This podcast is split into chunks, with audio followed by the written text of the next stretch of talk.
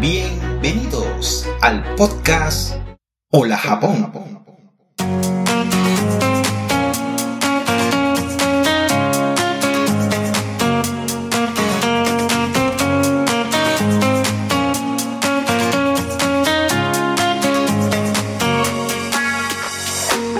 Muy buenas amigos y sean bienvenidos al decimoprimer episodio de Hola Japón Podcast y el primer episodio regular del 2023. ¿Y qué tal? Ya estamos a una semana y días de terminar el primer mes del año y la vida continúa aquí en Japón. Y luego de recibir el 2023 en familia y un reencuentro fraternal en Shigaken, ya me encuentro reintegrado a mi trabajo. Y mis colegas, que viajaron a sus lugares de origen aprovechando estas vacaciones, trajeron dulces y galletas de dichos lugares, haciendo los primeros días laborables del año un poco más dulce.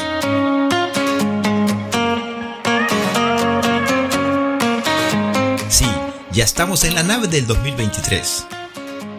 Y si es la primera vez que me escuchas, me presento. Mi nombre es Roberto Watanabe, un ciudadano del mundo que nació en Lima y que reside en la ciudad de Nagoya, capital de la prefectura de Aichi, en Japón. Y esto es Hola Japón, el podcast donde hablamos sobre Japón, su cultura, la vida de sus habitantes y por supuesto la de los extranjeros que vivimos en este país. Japón, como todo lugar, tiene sus luces y sus sombras. Te invito a que juntos lo descubramos.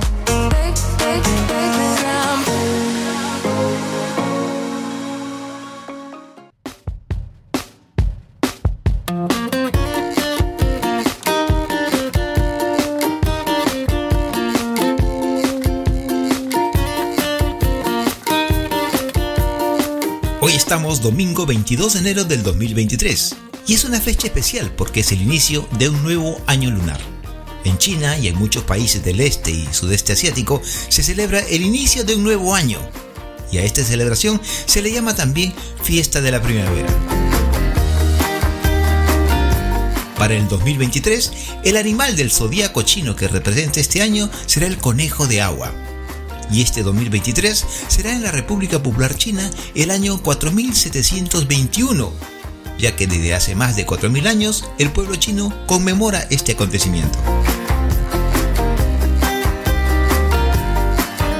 China, sin lugar a dudas, ha ejercido y ejerce una gran influencia en Asia, razón por la cual esta fiesta también se celebra en otros países como Vietnam, Corea, Singapur, Filipinas y por supuesto también aquí en Japón. Pero cada país con sus respectivas particularidades. En Vietnam, por ejemplo, es el año del gato, mientras que en la cultura tibetana y mongola es el año del conejo, pero se celebrará un mes después, es decir, el 21 de febrero.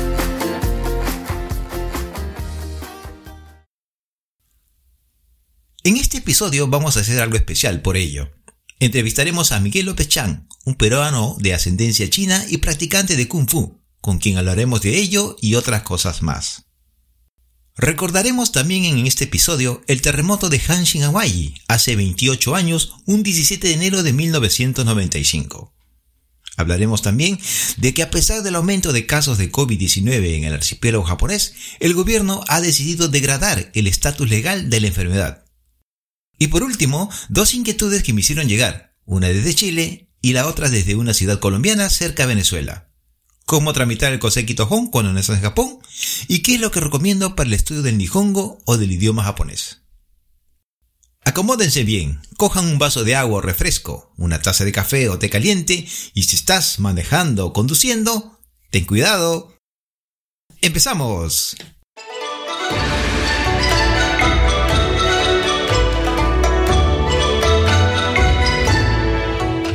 López Chan es un peruano de ascendencia china, es un Tuzán. Lo conocí hace muchos años atrás cuando coincidíamos en alguno de los talleres radiales que daba la Coordinadora Nacional de Radio en Lima. Miguel es de un espíritu alegre e inquieto, bastante curioso, y con el paso de los años la experiencia lo ha cojado en la vida. Todo eso y su práctica de Kung Fu, o mejor dicho del Wushu, lo hace un referente para conocer más la cultura oriental y por ende la cultura japonesa.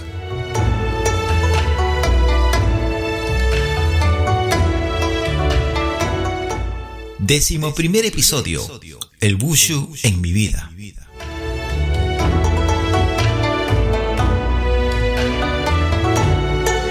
Escuchemos la conversación que tuve con Miguel López Chang.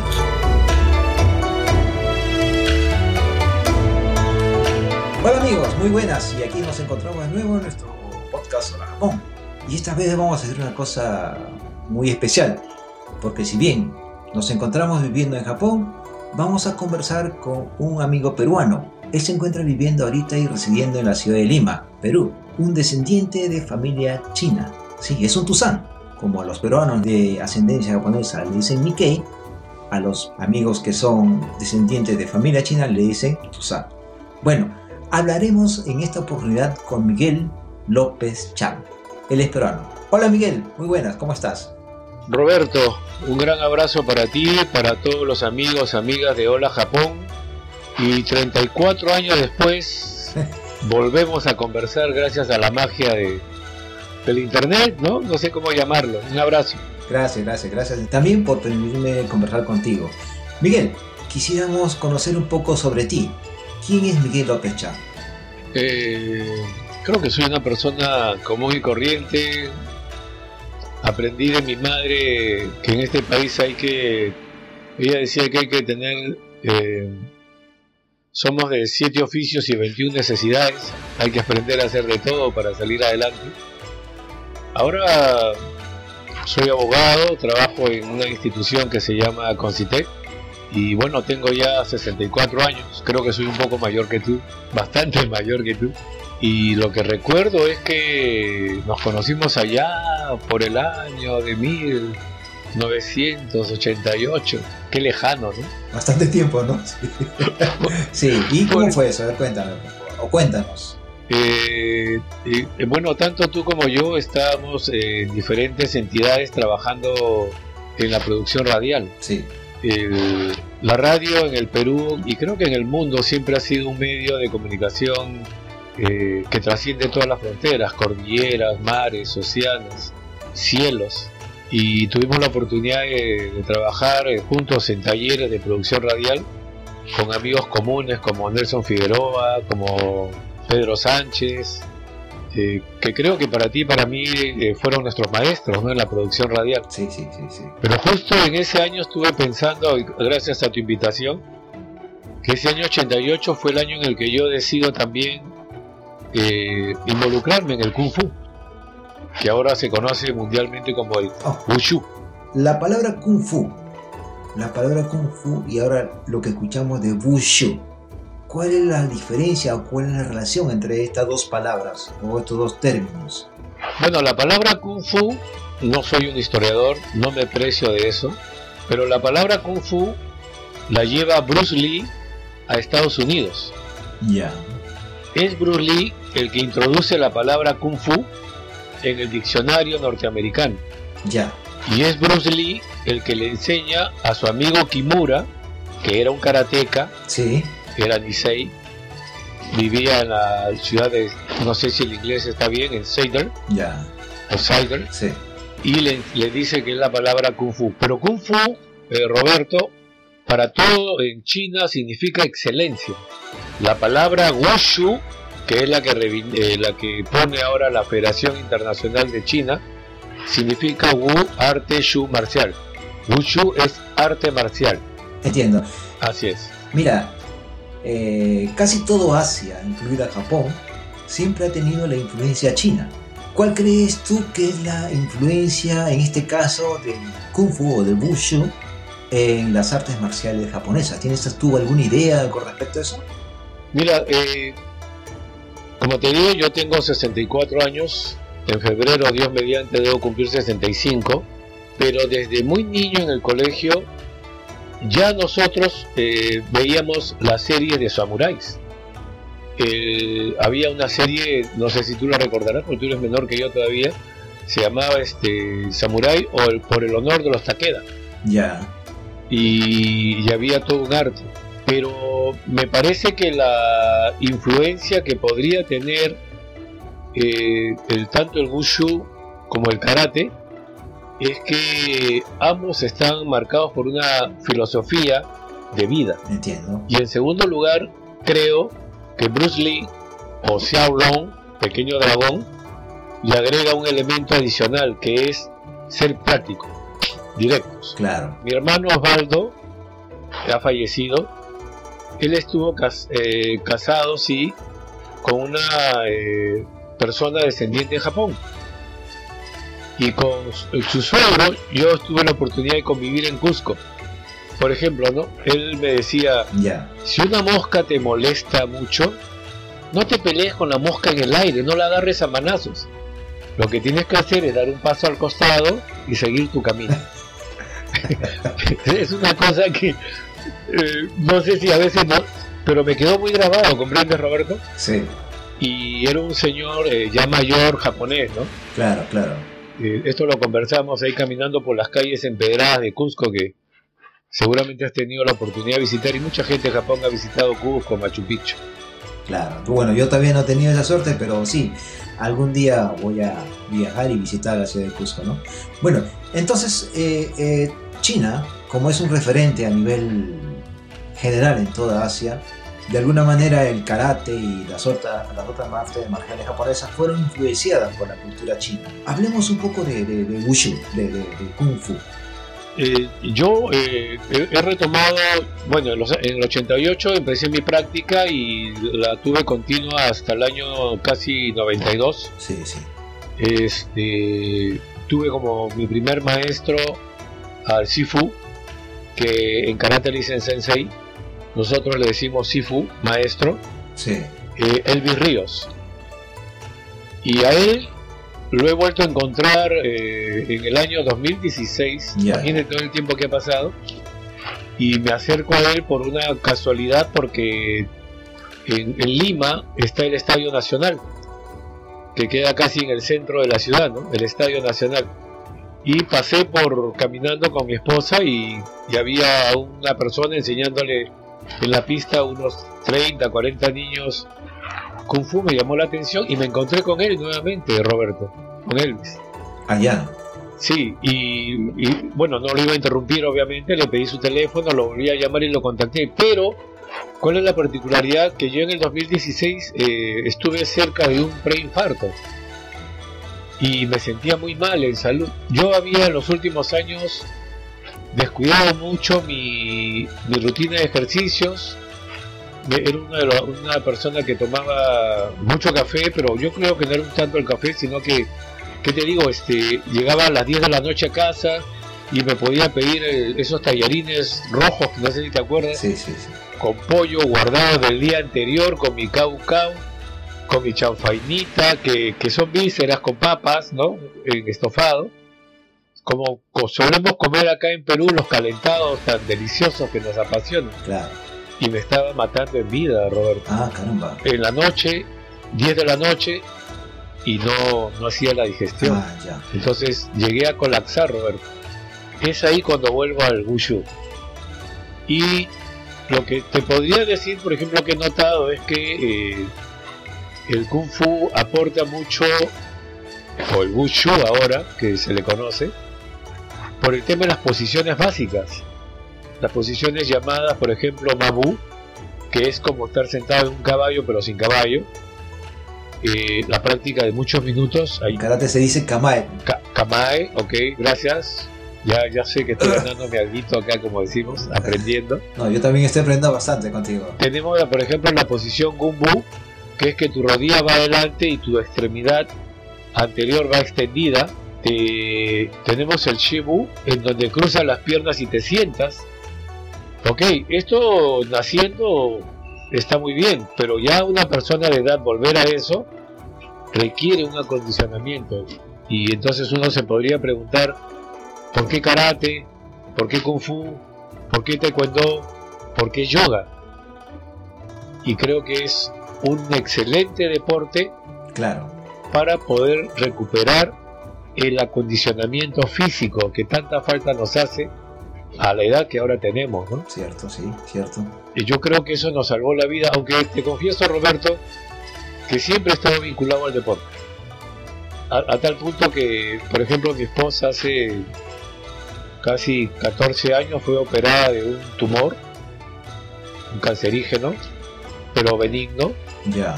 Y le extirpan ese tumor y ella tuvo un año de convalecencia y luego el médico nos recomendó que saliéramos a caminar. Y nosotros empezamos a caminar, a caminar, a caminar, luego nos picó los pies y empezamos a trotar. Una vuelta, dos vueltas al parque. Llegamos a hacer como 25 vueltas y hemos participado hasta en, en 4 o 5 maratones de RPP, maratones por el Día Internacional de la Mujer, eh, maratones contra la no violencia contra la mujer. Y por eso todo el deporte siempre ha estado vinculado en mi vida y creo que en el caso de mi esposa y nosotros nos ha unido, pero sobre todo para ella fue una manera también de, de salvar su salud. Ya. Y ahorita hace todos los días su full body, ¿ah? por si acaso. Ella también hace su full body. Entonces eso quiere decir que el kung fu, el kung fu o el wushu, además de ser un arte marcial, es una práctica que ayuda a que nuestro cuerpo se desarrolle armoniosamente y estemos un poco alejados de las enfermedades y, de todo aquello que puede estar contra nuestra integridad física, ¿así? Sí, yo siempre digo que, que, el, que el wushu, karate, taekwondo, lo que practiquemos, no nos va a dar la vida eterna. Lo que va a ser eterno es este instante en el que estamos tú y yo, por ejemplo, conversando. Claro, entiendo. Ese es el momento que para el que vivimos. Claro. Eh, pero no, en el año 88 cuando empecé a entrenar creo que tenía otros fines. Eh, era un poco más en la defensa personal. Claro. Por supuesto, tenía 30 años, 32 años. ¿no? Eh, ya más o menos conocemos la- los beneficios de practicar un arte marcial, ya sea japonés, chino o de cualquier otro país de Asia, ¿no? que, que hay bastantes. Eh, dime, como descendiente de chino, ¿qué opinas tú de, de Japón? ¿Qué opinas de, de- de China? Creo que el- habría que tener en cuenta que, por ejemplo, la, la primera generación de inmigrantes chinos que llegaron al Perú fue en 1849 Ya. y 50 años después llegan los primeros inmigrantes japoneses al Perú. Así es. Sí. O sea, hay, un, hay como medio siglo de diferencia. El- mi madre es Chang, o fue Chang, ¿no? Está ahorita en, en el cielo viendo esta entrevista. Y ella, ella, nos, ella nos introdujo eh, mucho en, la, en, en el tema de la, de la, de la comida china, del el té sin azúcar, que no es muy común entre gente que no es chino Claro. yo veo ahorita asombrado eh, cómo China está evolucionando a nivel de tecnología Sí, es increíble. y, y me parece, seguramente me equivoco, que está desplazando ya a Japón y a otros países. Y Japón hasta la década del 90 estaba a la vanguardia de la tecnología. Sí, Algo está pasando. Alguien se está estancando y alguien está subiendo. sí. El peruano, la peruana, eh, tiene una gran, este, un gran respeto por la cultura china y por la cultura japonesa. Así es. Me parece que la filosofía de vida en general asiática trasciende la filosofía occidental. O sea, uno no puede solamente estudiar karate, taekwondo, aikido, wushu, wing chun en todas sus variedades sin tener que empezar a, a- a acercarse a la filosofía. Personas como, como yo hemos crecido a veces muy en el dogma. Me refiero a, a cómo interpretamos la realidad. Sí, Pero mi punto es el siguiente. Por ejemplo, yo escuché una vez, y eso me pasó justo en estos años que estuvimos haciendo el periodismo radial contigo, la producción radial, sí, eh, esa frase de la mente es como un paracaídas, solo sirve cuando está abierto. La mente cerrada no nos lleva a ningún lado. así es. Y la frase es de Bruce. Y si tú recuerdas este taller de producción radial, eh, nos ponían frente a frente para que nos miremos y nos digamos nuestros defectos, aprendamos a reírnos de nosotros mismos, Claro. eh, porque eh, eh, somos como muy serios, ¿no? Para, para hacer la comunicación y, y muy solemnes. Y ahí aprendimos que, que no debemos dejar morir jamás el buen humor, el optimismo, la niñez que llevamos dentro. Y creo que esa filosofía asiática es muy común. Pero creo que en Occidente nos tomamos muy en serio la vida, nos tomamos muy en serio nuestros cargos, nos, nos tomamos muy en serio nuestras profesiones y nos olvidamos que al final solo somos seres humanos de paso. ¿no? Claro. Creo que las artes marciales nos ayudan en ese sentido, Roberto. Sí, yo creo que todas las personas deberíamos de practicar en algún momento de nuestra vida o, siempre un arte marcial, ¿no? Porque eso nos alimenta no solamente nuestro cuerpo, sino también nuestro, espíritu y nuestra conciencia. ¿Sabes, Roberto, que tengo un amigo? Sí. Hugo se llama, perdóname, repito, un comercial. No, dime, dime, dime. Como dicen acá en Perú, un comercial. Ya. Hugo, él es diabético. Ya. Eh, él con mi esposa eh, en estos primeros meses que yo estuve mal, ¿te acuerdas? 2016. Ya, sí. Que fui normalmente mucho. Él con mi esposa me acompañaba. ¿Cuál es el punto con Hugo? Sí. Que él no se sintió cómodo en el Wushu. ¿Comprendes? Sí, sí, sí. Pero eh, él es diabético. Y ahora él practica muy fuertemente en los últimos años el yoga. Yoga, ya. Que no es propiamente un arte marcial. Y con una dieta, ¿sabes que tiene controlado la diabetes? y los médicos están maravillados con él. Eh, eh, creo que volvemos a lo, que tú volvemos a lo que tú dices, ¿no? Como un deporte te puede, como en este caso artes marciales en general, te pueden ayudar a mantener un equilibrio en tu salud y bueno, estar también atentos, ¿no? Porque de eso se trata en la vida, estar alertas. Claro, claro, claro. Perdóname si, si te interrumpí. No, no, sí, está bien, perfecto, perfecto. Dime, y, este prácticamente te vuelves un referente en cuanto a Wushu y Kung Fu. Eh, ¿Tú estarías dispuesto a brindar algún tipo de información a las personas que nos escuchan o a los amigos que están escuchando y le comunican a sus otros amigos eh, y establecer un tipo de contacto contigo, ya sea por internet? Yo creo que sí, Roberto, porque... En ese sentido quisiera, quisiera pedirte algún tipo de, con, qué sé yo, este, correo electrónico, Instagram, Facebook y todas esas redes sociales que ahorita inunda Internet. Bueno, en adelante te digo que cualquier persona que venga de tu muro, del Facebook, ya yo lo voy a aceptar. Porque tengo, como verán, mi, muro, mi muro es muy restringido, soy muy cerrado. Ah, ya. Pero en mi muro tú puedes ver videos que yo subo de competencias, ¿no? He estado, estar en tres campeonatos acá en Lima, ¿no? Sí, sí. Ha sido realmente maravilloso, muy bueno. La gente me puede escribir a miki2011 hotmail.com y me puede seguir en Facebook como Miguel López, ¿no? Ah, ya, perfecto. Y como te digo, ya que vengan de parte de Roberto Watanabe, las puertas están, están abiertas y conversar y, compartir sería maravilloso porque uno lo que quiere es que la gente que nos rodea, que estima, también se sienta bien. Y de hecho lo apoyo a algún, alguno que otro amigo, ¿no? Mm, perfecto. En eso. Bien, Miguel. Eh, bueno, ya estamos casi por finalizar esta entrevista. Eh, gracias por tu tiempo y gracias por compartir algunos detalles de, tu vida. ¿no?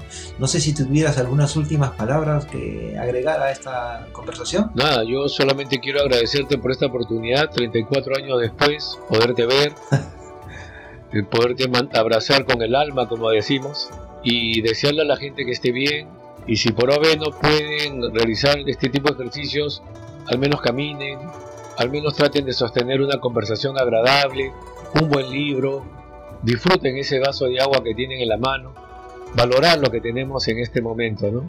No hay que esperar hasta despedirnos para decirle a la gente que, que está con nosotros que los amamos. Hay que, hay que decirle a la gente que los amamos. Y porque los amamos, hacemos mucho.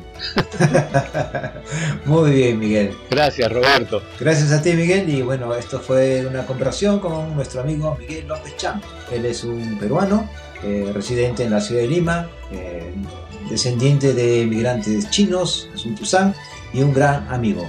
Muy bien, Miguel. Gracias por tu, tu conversación, por tu entrevista y por tu tiempo. Bendiciones en tu vida, Roberto. Y a tus amigos que te siguen. Gracias, Miguel. Listo. Bien amigos, esa fue una entrevista con Miguel López Chan.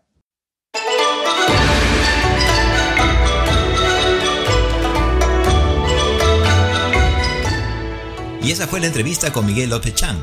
Hay muchas frases dignas de recordarse, personalmente me quedo con una de ellas.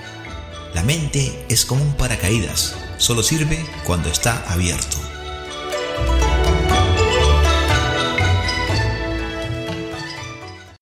Si te interesa practicar las artes marciales japonesas y quieres conocer la filosofía del Aikido, te invito a que escuches el corto episodio de Hola Japón Podcast, donde entrevisto a Miguel Otake, un Nikkei peruano que practica el Aikido en Japón desde más de 15 años. Este cuarto episodio y los demás episodios de Hola Japón Podcast lo encuentras en Apple Podcasts, Spotify, iBox, Google Podcasts, Amazon Music, Stitcher y lo puedes escuchar en cualquier dispositivo móvil, ya sea iOS o Android, o a través de la web en tu PC u ordenador personal visitando la página web holajapón.castos.com o en nuestra web holajapón.online. Sigamos con el programa.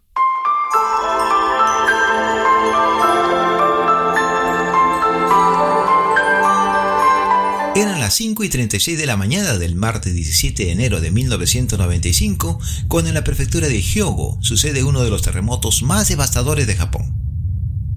En tan solo 20 segundos ocasionó el derrumbe de 10 tramos de la autopista elevada Hanshin en Kobe y Nishinomiya.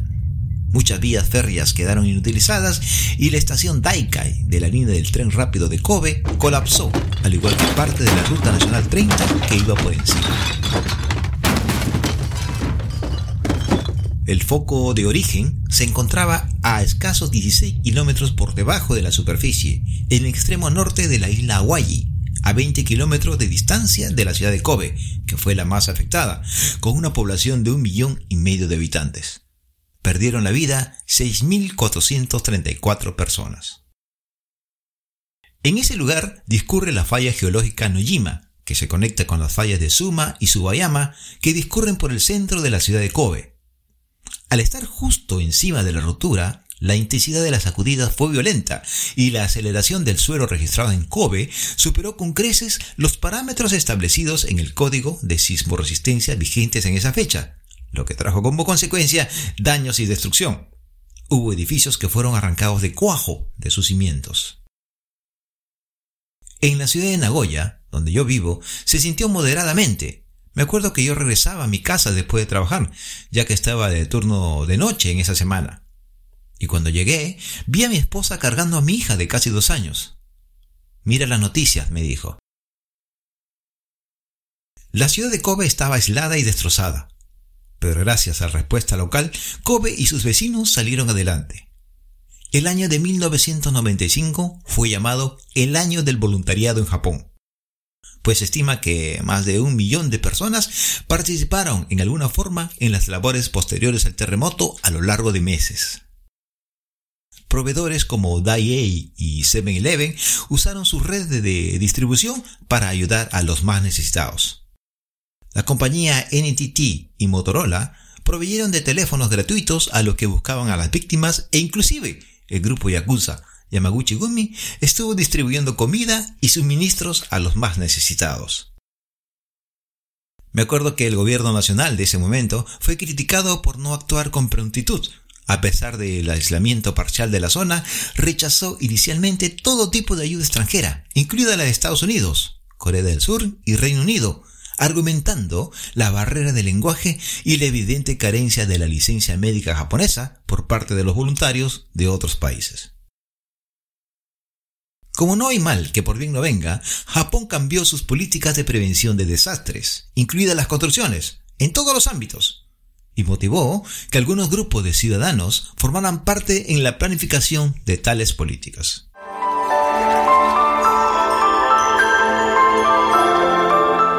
El día de antes de ayer, viernes 20 de enero, el primer ministro Fumio Kishida expuso que se ha tomado la decisión de degradar la enfermedad del COVID-19 de clase 2 al igual que el SARS o la tuberculosis, lo que implica la restricción de movimiento a todos los pacientes y sus contactos más cercanos, a una enfermedad de clase 5, al igual que la gripe o la influenza. El anuncio de esta medida se da cuando Japón atraviesa contagios generalizados debido a la mutación del virus en su versión Kraken o la XBB 1.5 y niveles récord de muertes en esta octava ola de brotes, Sí, ya estamos en la octava ola según los expertos, desde que se inició la pandemia hace tres años. En Japón, comenzaremos a convivir oficialmente con el corona, y ahora la variante que arrecia con fuerza es la llamada Kraken o la XBB 1.5, cuyos síntomas son tos seca, dolor de garganta, congestión nasal, dolor de cabeza, fatiga y fiebre. Si no fuera por la fiebre, pasaría por una simple gripe. Pero no hay que bajar la guardia y hay que tomar las precauciones del caso. Mascarillas en espacios cerrados, lavarse las manos, usar el alcohol y todo eso que ustedes ya saben. Esa variante es muy contagiosa y en personas de avanzada edad y en personas con enfermedades crónicas preexistentes puede ser mortal.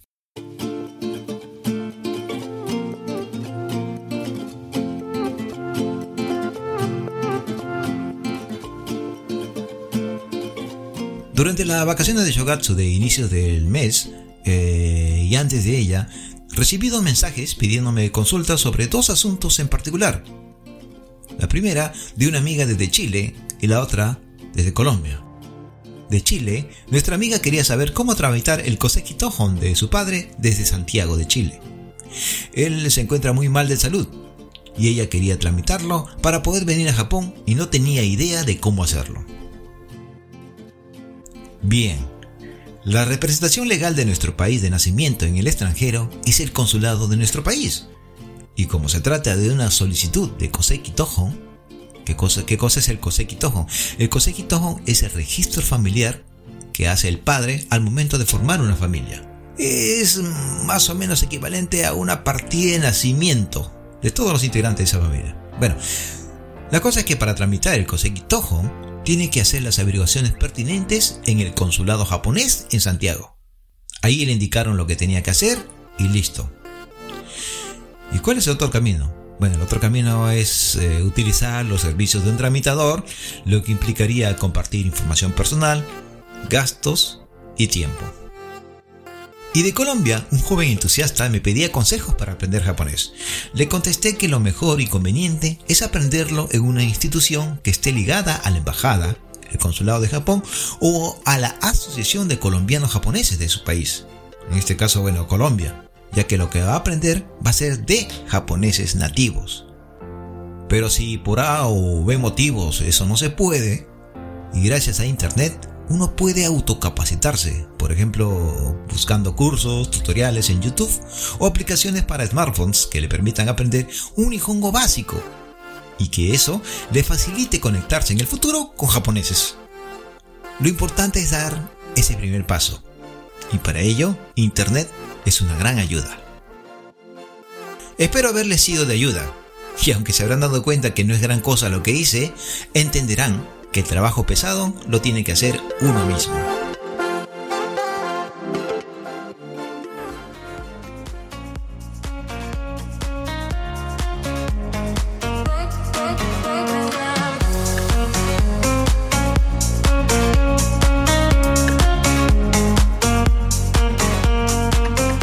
Bien amigos, ya estamos llegando al final del programa y quiero saludar y agradecer a Miguel López por la entrevista que me concedió. Y recuerda que si te gusta mi programa Hola Japón, coméntaselo a tus amigos y compártelo. No te olvides de visitar la web holajapón.castos.com o nuestra web holajapón.online. Y por último, saludarte a ti, que estás al otro lado escuchándome con los auriculares puestos o usando tu parlante inteligente o mientras conduces tu automóvil. Para el próximo episodio conversaremos con Miguel Fujita, donde nos contará cómo ve el futuro de la comunidad Nikkei o latina en Japón, de su programa Batiburrillo y otras cosas más. Y eso es todo por el día de hoy. Si desean contactarse conmigo, pueden hacerlo a través de la aplicación Telegram al usuario Hola Japón Online. Hola Japón junto y sin acento en la O, seguido de una raya abajo y luego la palabra online. Parece complicado, pero no lo es. O, si lo prefieres, me buscas en el Facebook como Roberto Watanabe o a la página Hola Japón Online. Ah, y no te olvides de visitar la página web holajapón.online. Ya, matane.